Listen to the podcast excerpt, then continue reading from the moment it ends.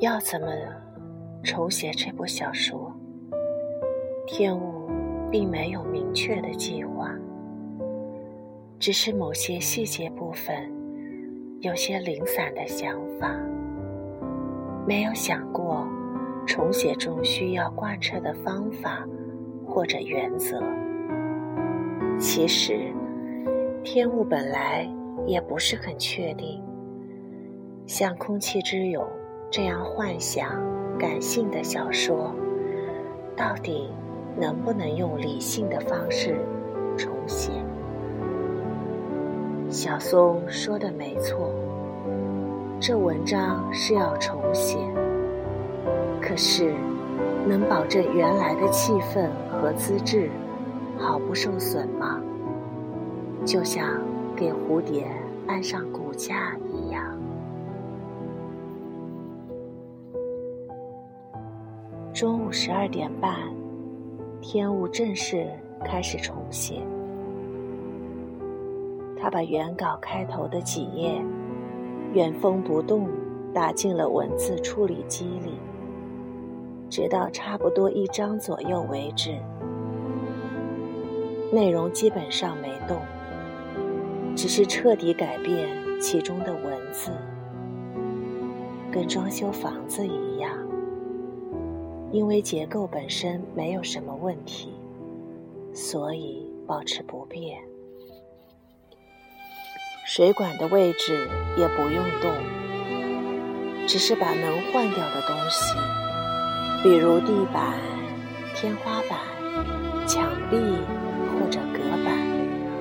统拆掉，换上新的。天武对自己说。我是一个负责全包的优秀工匠，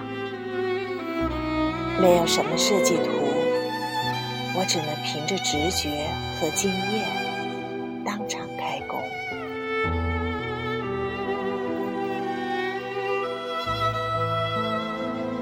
重写工作的进展中，天武意识到，申会里写这部作品的目的。并不是要留下什么文学作品，他只是把自己酝酿出的故事，按他自己的话说，是他亲眼目睹的故事，暂且以语言的形式记录下来而已。不用语言也是可以的，但除了语言，没有什么更适合表达的手段了。只是这样，所以他根本没有什么文学上的野心，因为没想过要把写出来的文字变成商品，所以就不会注意表现中的细节问题。以房子来比喻的话，只要有墙、有屋顶，能遮风挡雨就够了。所以，无论天物怎么改，申惠里本人都不会介意，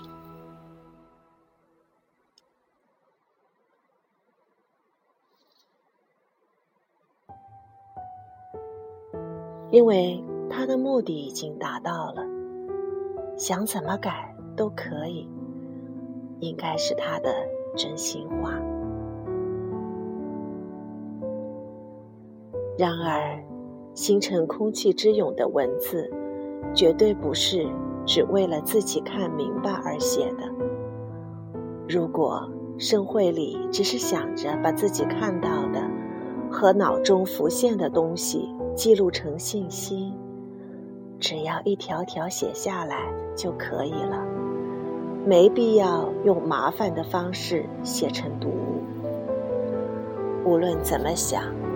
这文字都是为了另外某个人拿来看而写下的文章，所以，尽管《空气之勇》的写作目的不是文学作品，尽管文字相当稚嫩，它依然有着打动人心的力量。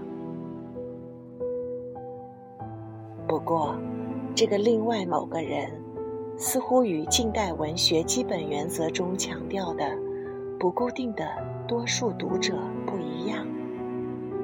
天物越是读下去，这种感觉就越强烈。那么，他设想的读者是哪一种呢？重写之后。原稿的字数是原来的两倍半，因为不足的部分要比多余的部分多得多。只要按条理写下去，总量总是会增多的。毕竟原来的样子太过于空荡荡了。现在文章条理更清晰，观点更稳定，更容易读懂。但是，整体感觉也有些臃肿，理论的东西说得太直白，原稿那种尖锐的笔触弱了许多。接下来要做的是，把臃肿的文章中可以拿掉的部分给去掉，把所有多余的赘肉一点点抹掉。删除的工作要比添加简单的多，之后文字量又少了三成，这就是一种头脑游戏。先给一段时间，能加多少字就加多少字，再给一段时间，能删多少字就删多少字。这种工作反复下去。振幅就会越来越小，文字量最终稳定在应该稳定的位置。多一次嫌多，少一次嫌少。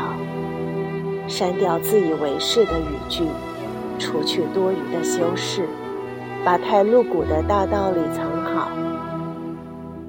天物天生就是做这种事的专家，像空中盘旋着。寻找猎物的鹰一样集中精力，绝对忠实于游戏规则。